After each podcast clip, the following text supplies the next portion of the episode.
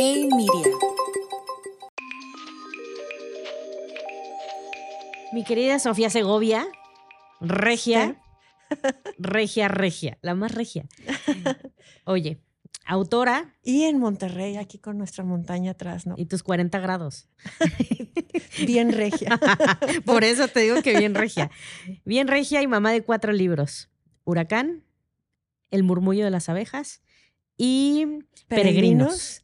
Y uno más. Y uno, uno más El con pasado como memoria del futuro, de la UDEM. de O sea, Monterrey. Finalmente también viene a atar mucho de los temas que se ven en mis novelas. Ah, ok. Bueno, más o menos un millón y medio de copias vendidas entre los tres. Sí, bueno, este, un poquito menos de un millón y medio. Bueno, Pero sí. poquita modestia. Pero seguimos Pero soñando. Más o menos, y, bueno. y Peregrinos va a seguir también creciendo y el murmullo también. Así es que ahí vamos. 18 idiomas. Del murmullo. Del sí. murmullo de las abejas. Ahorita vamos a platicar. Bueno, de- 19, hay, este, ahí hay uno todavía que está por que caer. se está traduciendo. Sí. no, que está por caer. No, algunos de estos idiomas están en traducción y, y el 19 es que están por firmar algún contrato recién. O sea, es que sigue esto, ¿no? Sigue el No proceso. acaba. Bueno, pero aún así. Ajá. No, no, 19 no, ya, idiomas. ya. ¿De eh, sí, ¿Quién? bueno, estoy oye, muy contenta. muy padre y muy interesante todo el éxito que han tenido tus- tus novelas, en específico El murmullo de las abejas. Pero, ¿quién es Sofía, Sofía Segovia? ¿Cuándo comienza? ¿Por qué decide escribir? ¿Y, ¿Y qué te encuentras en las letras? ¿Qué te encuentras en tus páginas? Bueno, pues sí soy de aquí, de Monterrey, de este calor y, y de esta historia, ¿no? Y yo sí creo que, que, que, eh, la ciudad nos cuenta muchísimo nuestra propia historia. Eh, tu identidad, te la, la- la, eh, percibes en la ciudad que vives. Y a mí me tocó nacer en Monterrey en, en 1965. Y esto es importante, eh, no porque me gusta andar anunciando mi edad, No hagan cuentas. sino porque es parte de mi realidad, ¿no? Este, eh, nacer en 1965 en Monterrey, una ciudad todavía muy austera, ya en, en, pleno crecimiento, sí, pero todavía, todavía eh, en ese camino, ¿no? Hoy miras esta ciudad y dices, este, eh, qué moderna, qué... Primer mundo. este, Primer mundo. bueno, es que es, es, es un esfuerzo que ha costado muchísimo. Sí. Y a mí me tocó nacer en ese momento en el que esta ciudad pudo sacar la cara del agua, ¿no? Ay, ahora que nos falta el agua, esa metáfora está muy mal. Digo, eh, este, te puedes ahogar, ¿no? Este, y, y- y esta ciudad que tiene 420, ¿cuántos años va a cumplir? 25, 26, eh, este, en septiembre. em, la verdad es que eh, viene de una historia de supervivencia. Sí. Y a mí me tocó nacer en este momento en que el modo de supervivencia quedó atrás. Pero todavía no había esta oferta artística que hay ahora. Claro. Este, que es increíble ahora todo lo que sucede aquí en, en Monterrey y que sigue desarrollándose, esta ciudad sigue evolucionando. Pero en aquel entonces había este, pues dos, tres librerías en toda la ciudad, no había museos, no había conciertos, no había nada. Entonces, era muy todo. Bueno, esa es la, la- la situación. Había que ser, este, lo industrial era lo que nos había eh, este, sacado del modo de supervivencia y, este, y había que ser productivo. Entonces, esta era la sensación que había aquí, pero, pero creativo hacia la, hacia la industria, no, no, no el arte. El arte, había esta sensación de que el arte no eh, era productivo. Y, y bueno, pues ahora yo Sí, digo, se veía sí, más como un hobby. Sí, eh, pues es que más bien, pues toca tantito piano, pero nadie va a pensar que te vas a dedicar a la música. Ni que vas a vivir de Este, ello. Nada. O sea, en aquel entonces nadie promovía en sus hijos, busca estos talentos. Digamos que el mundo ha cambiado, pero Monterrey bastante. más. Ok, ok. Y en aquel entonces, la verdad, este, bueno, me tocó estar en un colegio, eh, en el colegio americano aquí de Monterrey. Y promovía muchísimo la lectura y promovía muchísimo la escritura, pero solo para, como medio para otra cosa, ¿no?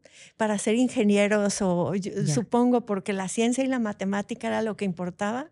Y yo en las ciencias y en las matemáticas estaba pensando en mis libros y, en, a ver qué, qué, nube me trepaba, ¿no? Y, este, y bueno, eso es lo que sucedió, pero así transcurre eh, mi vida. Eh, con algo de batalla porque no te estás contenta bien a bien porque no hay un lugar para ti en el mundo. Claro. Y saber que donde yo era feliz era escribiendo, pero todo lo que escribía, pues se apreciaba así nada más a la hora de, clases, pero al final del año escolar se iba al, al, eh, este, pues con todos los cuadernos a la basura.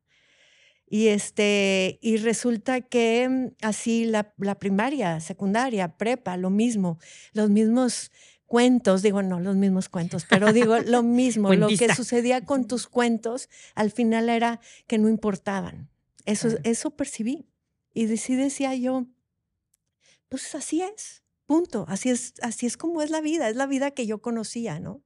Y resulta que para, para escoger carrera sí escogí comunicación porque dije, voy a ser productiva, pero pues en lo que me gusta que es escribir. Y entonces pensé... desde muy chiquita. Que me gustaba escribir, sí. Eso sí sabía de mí, que me gustaba escribir. y que era lectora. Desde antes de saber escribir y leer, fíjate. O sea, yo quería, me acuerdo.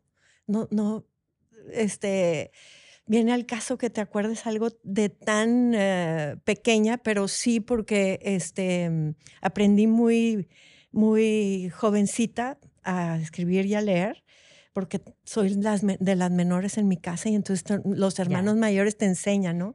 Pero me acuerdo que ellos ya sabían leer y me contaban los cuentos, pero yo quería este, leerlos, y no sabía. O sea, me acuerdo no saber.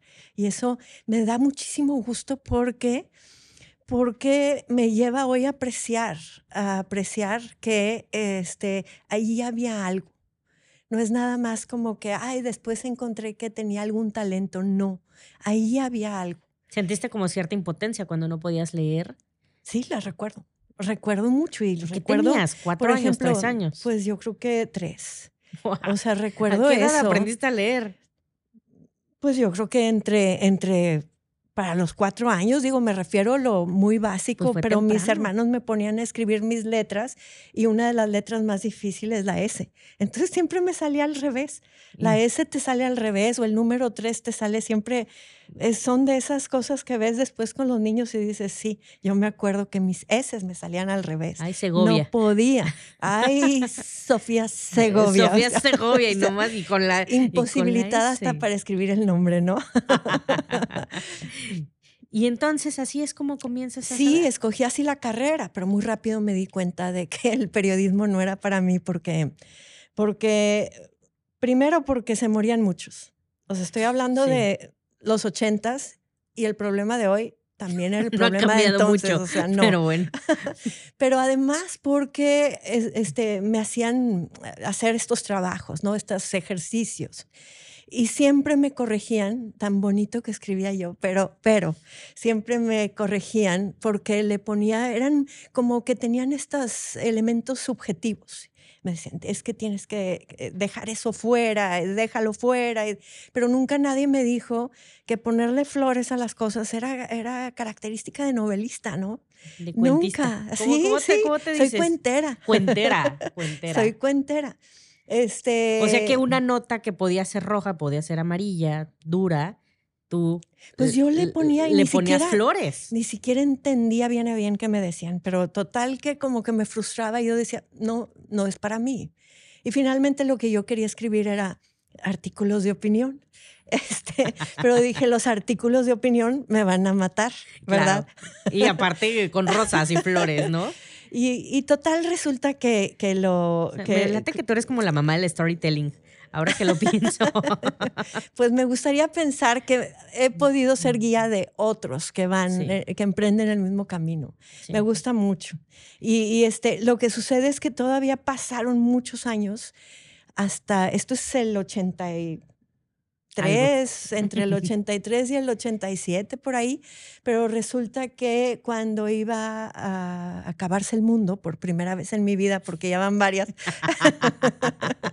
en el año 2000 con el, Y2K, ¿te acuerdas? no, tú no te acuerdas, pero, algo así. No, pero sí iba a caer algo, ¿no? Decían. No, este, los... Eh, el Y2K. El, el, Y2K, los, eh, las computadoras no iban a poder con el cambio de milenio, algo así. A mí se me hacía bastante mm, ilógico que, que las computadoras fueran a decir este, si vivíamos o moríamos de manera distinta que en el Terminator, ¿verdad? Ahí sí.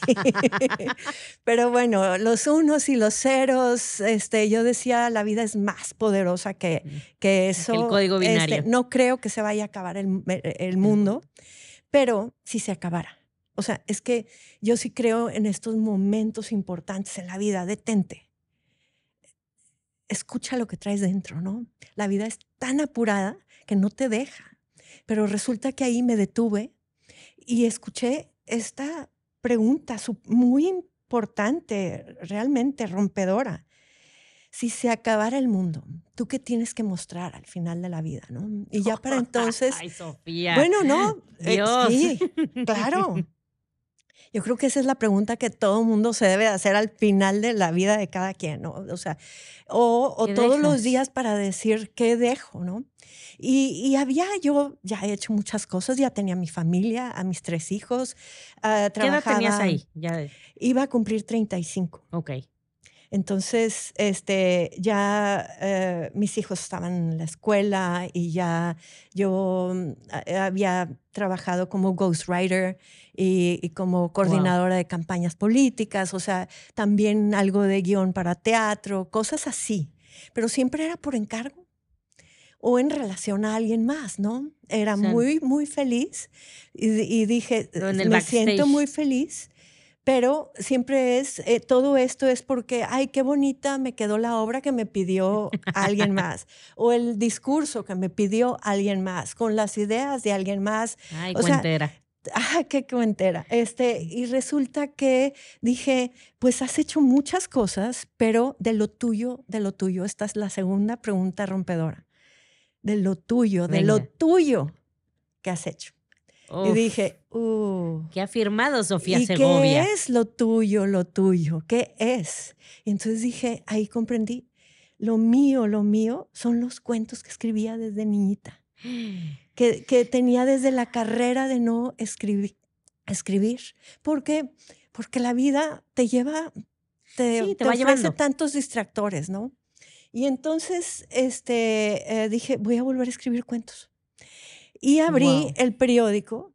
Aquí hay una sección que se llama Sierra Madre, abrí el Sierra Madre y, había la oferta esta, chiquitita así, taller de creación literaria.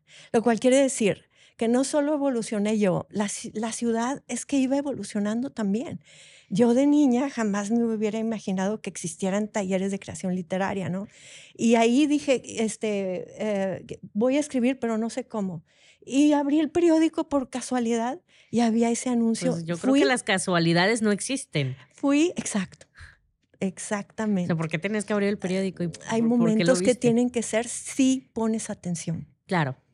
Eso es bien importante. Hay que poner atención. Traer la antena bien dispuesta, ¿no? Sí, bien prendida. Y, y resulta que fui al taller de creación literaria y ahí me hicieron otra pregunta que me cambiaría la vida, que es, ¿de qué se trata tu novela? ¿De qué va tu novela? Y yo, ah. El lienzo en blanco. ¿Se vale ser novelista si eres de Monterrey? este, ¿Si eres regia? Es que yo iba otra vez a escribir mis cuentos sin aspiración a publicar. O sea, a eso fui, quiero ser feliz este, con lo mío, con algo que no tenga que nada que ver con este, nadie más, en relación a nada y a nadie más, lo que me hacía feliz, lo que me hace feliz a mí. Y fui ahí, pues dispuesta a, a, volver a escribir mis cuentos y a dejarlos en algún cuaderno. O sea, este, no que haya procesado tanto, pero ahora lo comprendo. No, no, no dije, y voy a publicar. No, no, no. La pregunta esta, de verdad me cambió la vida. Este, ¿De qué va, tu novela? Y yo, yo venía a escribir cuentos. Y, este, y me dijeron, no, pero, es, puede, o sea, yo sola acá, así se vale. Y sola me contesté, si estos sueñan con escribir una novela, que no pueda yo. Ay. no, está muy bien, hay que agarrar la oportunidad.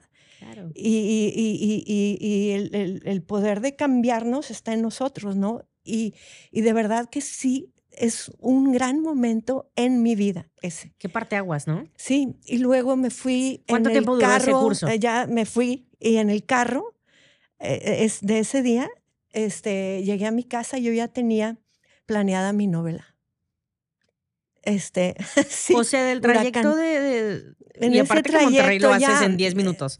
O sea, sí, ¿cuánto tiempo te tardaste a tu casa?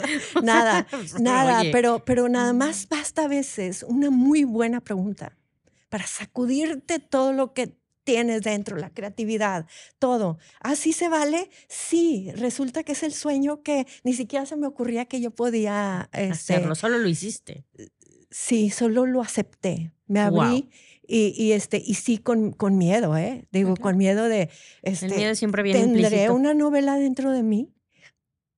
Este, ¿se podrá de verdad aquí en Monterrey llegar? Hasta entonces no conocía a ningún autor del mundo, a- a- digo, me refiero en persona, pero tampoco de Monterrey.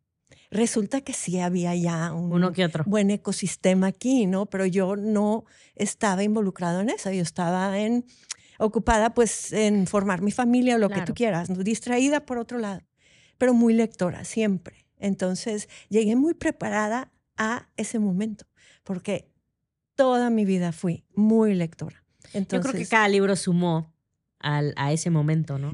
Absolutamente, creo que todos los libros que leemos nos, nos conforman, nos este, hacen. Eh, la peor pregunta que me pueden hacer es, ¿cuál es tu libro favorito? Y Prometo no hacértela. Por favor.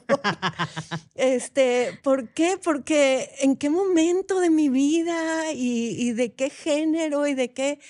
No, yo a mí me gusta pensar que soy el cúmulo de todo lo que he leído, inclusive los libros malos.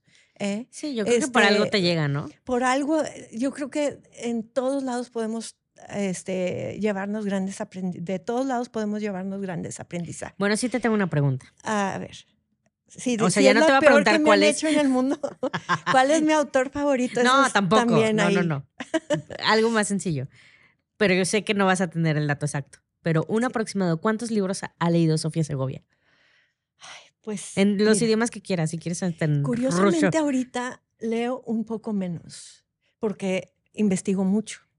O sea, Pero hasta en eh, la investigación lees. sí, sí, sí, pero, pero así tipo, Libro, Eh, libro. ahora que hay estas plataformas que me encantan, tipo Goodreads, y que la gente va ahí este, llevando su cuenta y de cuántos libros han leído, nunca lo hice, pero sí hubo un momento en que por muchos años, pues yo creo que leía este, unos ocho libros al mes. ¿Qué? Sí, sí, porque, porque tú sabes que yo perfeccioné el arte de leer en la regadera y que no se moje el libro. Me- le robaba tiempo a la vida por donde fuera, pero yo leía, ¿no? Ocho libros de por las mes. antes de los, de los lectores ahora digitales, este, O sea, comías, dormías. sí, pues en los ratos, este, eh, los ratos que eran míos, absolutamente la regadera, este, Porque aparte con tres hijos. El maquillaje, ponía el libro así, detenía las páginas con los codos y yo creo que me pintaba un tercer ojo acá.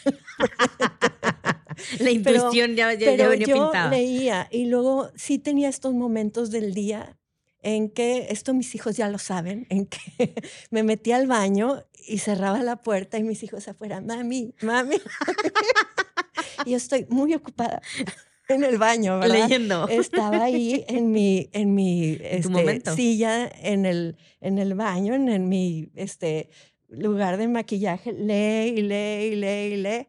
Este, y curiosamente, eso era algo que no me daba remordimiento.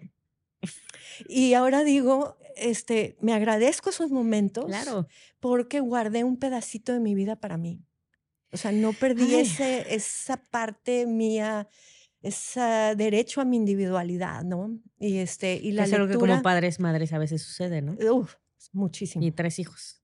Así es. De por sí uno es complicado, tres, güey. mm, Así que es. imaginar. Entonces, no, pues si has leído un chorro. O sea, por eso te digo, igual el, Sí, dato exacto no. muchísimo, muchísimo, pero, sí. ha habido momentos en que, ¿Hoy cuántos estás leyendo al mes? pues ahorita yo creo Sí, que unos en modestia. tres o cuatro. Sí, no, sí. este, pero muchos en audiolibro, ¿eh?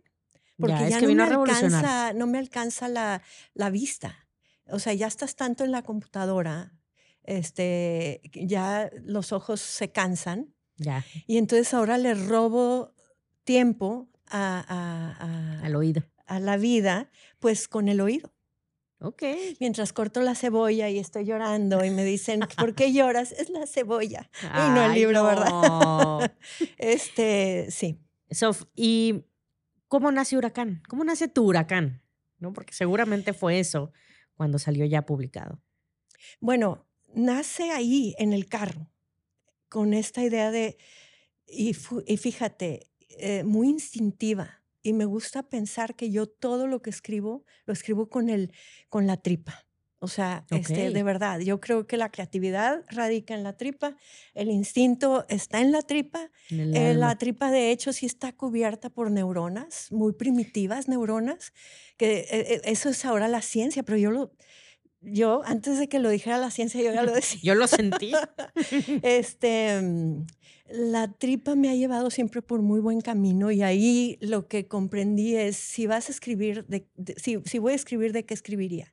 Voy a escribir lo que duele, voy a escribir lo que no entiendo, voy a escribir Qué catarsis, ¿no? cuál es mi lugar en este mundo, este, en este mundo que no me cuenta, porque soy de Monterrey y no estamos en ningún libro de historia, porque soy mujer y no estamos en ningún libro de historia, este, y bueno, por todas las razones que este México nuestro eh, te deja fuera, ¿no? Que este, yo he ido dándome cuenta, se me han ido acumulando más. Este, y eso es lo que escribo. Fíjate, mis novelas son muy distintas, pero van tras eso, van tras este, eh, cómo nos definimos unos a otros. Eso es a lo que va Huracán. Este, cómo nos definimos unos a otros y cómo es a partir de estereotipos durísimos, ¿no? Ser de Monterrey, pues ya es un estereotipo durísimo. Tan solo en México. O sea, es muy marcado el estereotipo. Sí, nivel país. sí, sí, ajá. Y, y- y el estereotipo del mexicano en el mundo, y el estereotipo de los de ciudad, y los Sí. rurales, y los mujeres, y los hombres, y las madres, y los padres, y los hijos. Y lo único que provocan son huracanes todos estos estereotipos, ¿no? Este, ¿Cómo eh, definiste el nombre? eh, Pues poco a poco. Po- íbamos a un huracán, eso sí sabía. Yo dije, bueno, Cozumel va a ser porque amo Cozumel, siempre hemos sido muchos, somos muy... eh, ya no, ya lo dejé, pero eh, el buceo me, me gustaba muchísimo. Este, creo que tengo eh, mi licencia de, de- de buceo. ¿En serio? Yo creo que casi, casi de, del antiguo egipcio, Egipto. este, y no, ya lo dejé porque ya me hace mucho daño al oído y así, pero, pero íbamos mucho. Pero resulta que dije en Cozumel, porque quiero que todos estos personajes tan diversos eh, eh, coincidan en Cozumel cuando ya viene un huracán. Y de hecho, Guau. sí nos tocó un, un huracán cuando estábamos en Cozumel una vez. Y entonces escribo de ese huracán, el Roxanne. Sí. No, pero lo que escribo es, eh, es eh, una ficción, pero casi hiperrealista. O sea, que, que Porque- igual y se puede salir de la ficción. Sí, lo puedes reconocer. Esta es una novela, eh, no nada más es ventana, que sí, pero también es espejo. Wow. O sea, si te metes a esa novela, a lo mejor te vas a reconocer, o vas a reconocer a tu O entorno. provocar huracanes. O, eh, o- o reconocer un huracán que ya traes dentro, Guau. ¿no? Y entonces estos personajes, todos tienen su parte porque cada quien cree que es, es pro- protagonista de su propia historia y, no se dignan a ver que el que está al lado en el camastro de al lado o el que sirve la cerveza o el que atiende en el hotel o el que es de otra nacionalidad este, comparten mucho más cosas de las cosas, de lo que los este, hace diferentes, ¿no? Y entonces todos estos personajes traen un huracán en su equipaje cuando ya viene un huracán. Entonces Cozumel se hace el universo y entonces todos, cada uno de estos personajes son símbolo de algo. Y, este, y de las violencias que nos ocasionan estos, los huracanes personales y de y, en general, ¿no? de los que sí existen.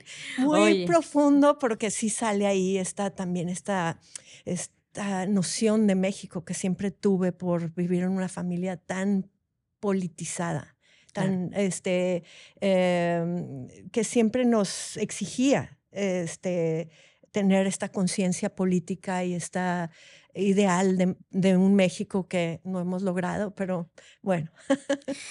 Ay, oye, y después llegó El murmullo de las abejas, que ese es el bestseller. Digo, 18, casi 19 idiomas eh, traducido, un millón de copias vendidas en todo el mundo. Este, y, eso te convierte a ti, según palabras de Consuelo Sáizar, en la, eh, en la autora más vendida de habla hispana. Sí, tengo la fortuna de que leyó el murmullo que le gustó y que luego ha ido a investigar todas estas cosas que me las saca. Porque luego es bien difícil hablarlas. Sí, este totalmente. Pero, pero bueno, ¿qué vino a ser el murmullo? Porque bien o mal se, se, se convirtió en un, en un huracán también en tu vida esta novela. Sí, me, este, sí, me cambió la vida y me revolucionó, ¿no? Pero resulta que eh, viene de una larguísima espera, porque si Huracán la escribí en el 2000, la terminé ya, la mandé a las grandes editoriales al 2003 este, pues sigo esperando respuesta. O sea, este, a nadie le interesó una novela. En ese entonces se mandaba todavía el manuscrito eh, completo en un sobre con remitente. Y yo creo que han de haber dicho en estas grandes editoriales, eh, en este México tan centralizado, eh, no les interesó recibir una novela de un Monterrey que mejor que se dediquen a la industria, ¿no? Claro. Y este, digo, esto es todo mi imaginación, un poquito, es lo que yo creí, pero después hay cosas que me lo confirman, ya muchos años después. Pero resulta que esta novela, pues la tuve siete años en el cajón, Huracán. O sea, se publicó aquí por Conarte, otra evolución de nuestra ciudad. Conarte, este, buscando talento que publicar, pues publica Huracán en el 2010. Pequeñísima, este, pequeñísimo tiraje de mil ejemplares. y, ese momento también fue algo que me cambió la vida porque había esperado dócilmente a que alguien quisiera mi novela. Wow. O sea, en, aquel entonces no estaba el internet como ahora está, este, y yo no, sabía a dónde ir a tocar la puerta, pero además, bueno, era tímida. Eso quedó atrás. Ay. no, sí, fue una decisión. Entonces, ¿cuánto tiempo se tardó el, murmullo de las abejas en nacer después? Pues empecé a escribirla en el 2010. Pero fíjate, si podrías tú decir, ah, siete años perdidos, pero no fueron. No. Porque lo que hace del murmullo, yo ya tenía esa novela, era la siguiente, yo ya sabía. Nada más que como que entre que esperando respuesta y luego que se te atraviesa siempre la vida, bueno, pasaron siete años de espera y, de, y de vida, ¿no?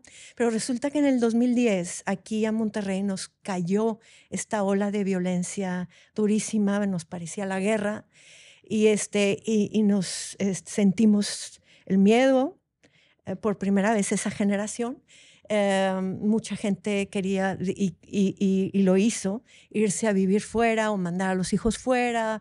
Bueno, fue un momento muy difícil de esta ciudad pero lo curioso es que yo ya estaba escribiendo El murmullo de las abejas y me llamaba la atención que aquí en Monterrey nadie recordara que 100 años antes, exactamente 100 años antes, en 1910, aquí había habido, había habido la misma situación de violencia, de eh, córrele hacia Estados Unidos, este, manda a los hijos a estudiar fuera. Nadie recordaba y, y en el 2010 todo el mundo decía, nunca habíamos sufrido violencia, nunca habíamos Sí, tenido la narrativa miedo. parecía nueva. Y entonces creo que sí influye mucho en cómo abordo la novela, que es desde el recuerdo, la desmemoria, el, este, y la necesidad de recuperar, eh, eh, recuperarla, ¿no? Este, Y que eso es curioso porque al final empezó siendo muy regional la novela, ¿no? O sea, cuenta, está en Monterrey. Bueno, es absolutamente regional Pero Porque en sucede mundo. entre Linares y Monterrey, pero es que, Steph, no hay novela en la historia de la literatura que no sea regional. Este, Macondo, ¿dónde Me está? mataste. Macondo, Macondo no está razón. aquí y, y el París de Víctor Hugo no está aquí y el Moscú, el este, San Petersburgo de, de, de Sí, tienes toda la razón, todo se Tolstoy. desarrolla. Y sin embargo, lo que sucede es que todos los lectores, los lectores que de verdad sabemos ya apreciar la sabrosura que es leer, lo que queremos es irnos a otro lado. Sea Monterrey. Hasta el espacio nos vamos. y entonces le dije a mi editora, la primera vez que fui, porque me dijo, a mí sí me gustó y ya convencí que sí te vamos a publicar. Y fui a firmar el contrato y, le- y en el contrato venían, hablaban sobre traducciones y sobre exportaciones y sobre audiolibros y, y, pues sí, pero me dijo, no son promesas, son planes de contingencia. O sea, Sí. si llegan a caer ya está todo cubierto y ya, ¿no? No te hagas ilusiones porque no nos agarra nada mexicano. Y además tu novela es tan regional Es que es eso. que ni siquiera sé si le va a gustar a México, porque tu novela es tan regional. Y sabes que precisamente por eso la conté en Linares. Todo el mundo me, siempre me, en, en- en Huracán, aquí mismo me dijeron, Sofía, ¿por qué pusiste regios en, en la novela de Huracán? Si los regios no somos de novela. Y en Pues, el ¿cómo no? murmullo sitúo la historia acá. Este, durante la revolución, que es la historia más Sí. contada de México, pero siempre se cuenta de la misma manera, de la misma este, punto de vista, la misma filosofía, la misma manera de hacer las cosas, la misma verdad, los mismos buenos y los mismos malos, siempre así, tan definitivamente así, tan maniquea, que yo dije, es que esa, esa historia nunca me ha contado a mí porque Claro. no, no cuenta la realidad de Monterrey aquí. Y entonces le dije, este, fíjate que los lectores queremos viajar, así como te digo, no hay novela que no sea este, regional y yo veo a mi novela en todos lados. Eso se lo dije Ay. ahí. Es otro gran momento, fíjate, porque como que dije, "Mm, qué atrevimiento, capaz que me rompían el contrato ahí o algo, ¿no? Y este, y no, no, y, y no fue el, al cabo de los años, fue de verdad al cabo de los unos cuantos meses, eh, se, se- se comprobó que yo tenía la razón porque ya en la editorial lo leyó más gente, les gustó tanto que, eh, fíjate, de mil ejemplares de Huracán, el murmullo saldría con 30 mil. En su primer tiraje. en su primer tiraje.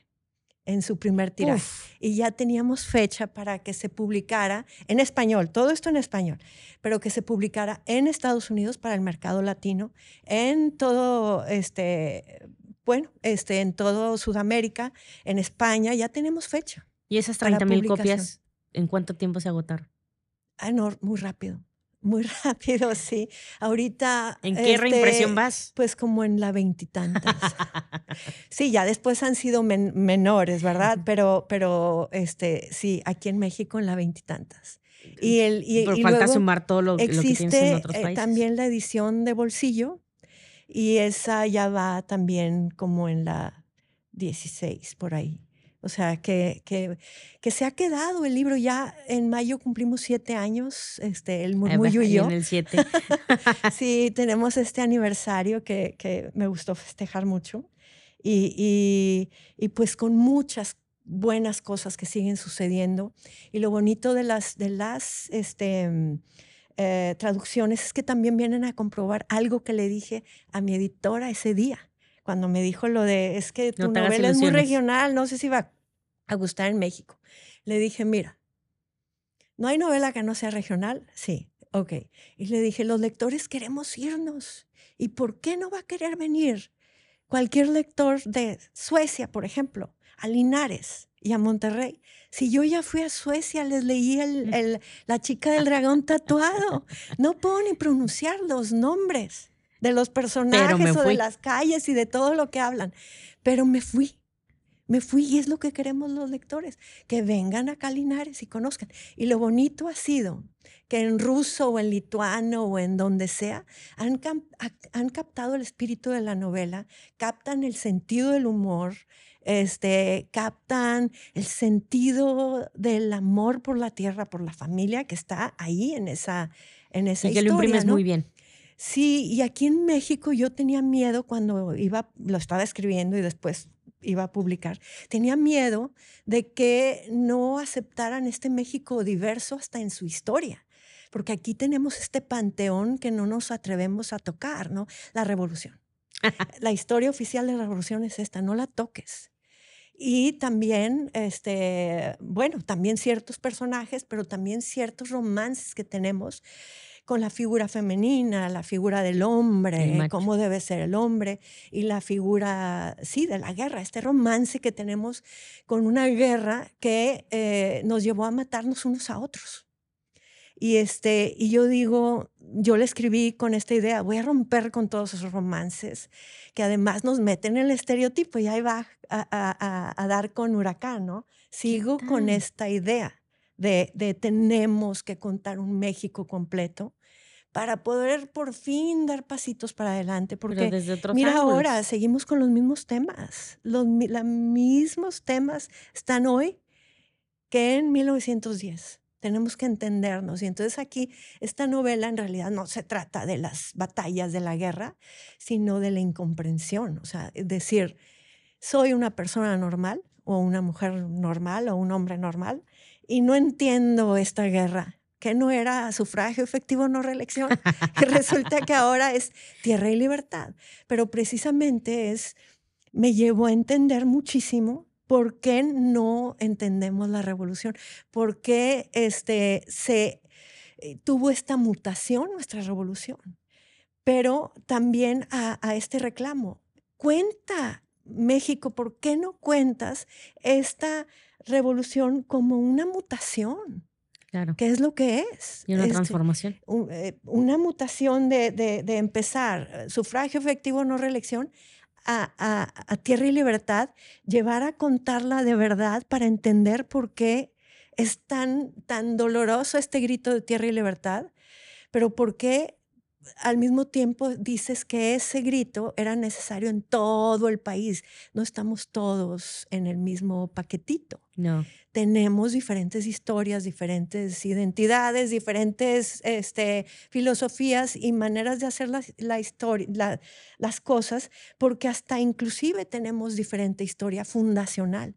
Y a eso va mi libro de Lauda. O sea, todos mis libros están así un poco. De alguna forma entrelazados. Conectados. O sea, ¿cuál es la historia fundacional de Monterrey y todo el noreste? No, no es la misma que el, resto de México. no, no, Monterrey tiene una historia muy particular. La conquista no se dio acá.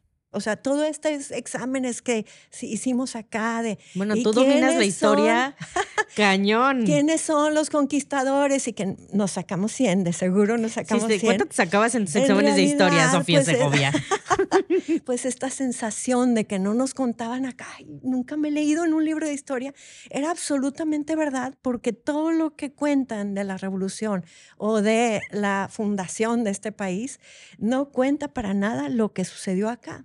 Y entonces, ¿por qué si sucedió acá tan distinto para 1910 va a ser la misma historia que el resto del país? Mm, claro.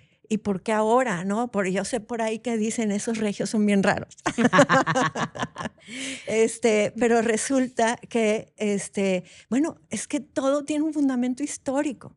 Claro. Y entonces a mí me gusta ir a la historia para pero cambiar la narrativa. Para explicar el presente. O sea, simplemente decir, mira, aquí hay una pieza que la historia de México ha querido perder. Haz de cuenta para que el rompecabezas no, no, no, le gusta esa pieza que caiga bien y la barren abajo del tapete, que es la historia del noreste. Es una historia muy dolorosa, es una historia muy dramática Y triste que aquí la, la, gente y el resto de México piense que no tenemos ni historia, ni nada que contar. y que son unos inventados. No, no, no, nada Pero más, nada de este, eso. No. Lo hay y hay que explorarlo. Aquí mismo también hay esta idea, inclusive este cuestionamiento de si no tenemos la identidad de Oaxaca, no tenemos identidad. Claro. No, tenemos la propia. Y es bien válida y es bien histórica. Entonces, bueno, a eso voy. No es a decir, este, eh, este, quiero que esta parte de México sea la que cuente la narrativa imperante. No, al contrario, lo que quiero decir, mira, te quiero contar una verdad que coexiste con esta otra verdad que cuenta la historia oficial. Wow. Y eso es lo que, eh, eso es a lo que voy. Y va, voy también con eso a peregrinos. Okay. Este, a contar una historia de que la Segunda Guerra Mundial no quiere contar porque no conviene. Y, ah. este, y además una historia de México, rompo con esta idea de un México que nada más expulsa gente. Y no, este, esta es una historia que no sucede aquí, porque es gente que va a venir aquí a México. Y entonces estoy contando, a pesar de que no sucede aquí, esa historia de un México que recibe gente. Claro. Entonces, sí, porque nos hemos caracterizado por recibir sí, peregrinos. Sí, sí te la sabes, esa historia. Pero sí. en el mundo nos conocen como expulsores. ¿Por qué? qué? fuerte, sí es cierto. No, no.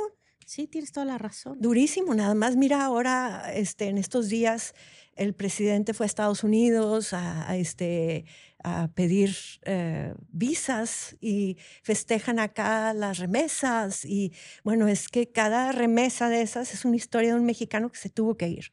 Claro. Y entonces, pues esa es una historia que sí, cada una de esas historias se tiene que contar, pero también tenemos que comprender que la historia de México no se detiene con la conquista. La historia de México se sigue contando cada día. Todos los días. Eh, esa este, gran eh, ola de gente que llegó a principios del siglo XX. Uh, esta que llegó después de la Segunda Guerra Mundial. O sea, hay estos momentos en que México ha salvado a familias enteras o a pueblos enteros y este y creo que eso judía, es algo ejemplo, que ¿no? tenemos que, que recalcar también. O sea, no todo, no todo es malo aquí. Ay, qué bonito, Sofía Segovia. Sí, es- Me encanta decirte sí Sofía decir- Segovia porque tienes un nombre muy poderoso. Y porque ya supe escribir mis S. Y porque ya, ya la dominas la S. Sof, me encantó tenerte aquí. Yo podría seguir y seguir y seguir, pero la verdad es que contigo no- no, se Igualmente, acaba la plática. Y de verdad, muchas gracias por acompañarnos a este podcast, primera persona. Y, y bueno, pues, ¿en dónde te podemos seguir? Pues me pueden seguir en Twitter como M Sofía Segovia o en Instagram o Facebook igual, Sofía Segovia Autora. Ok. Y en tus novelas. todavía no. Todavía no. Pero sí, mejor síganme en mis novelas. Estoy, soy más interesante en las novelas que en el Instagram. Que en el Instagram. Muchas gracias, mi querida Gracias a ti, Steph.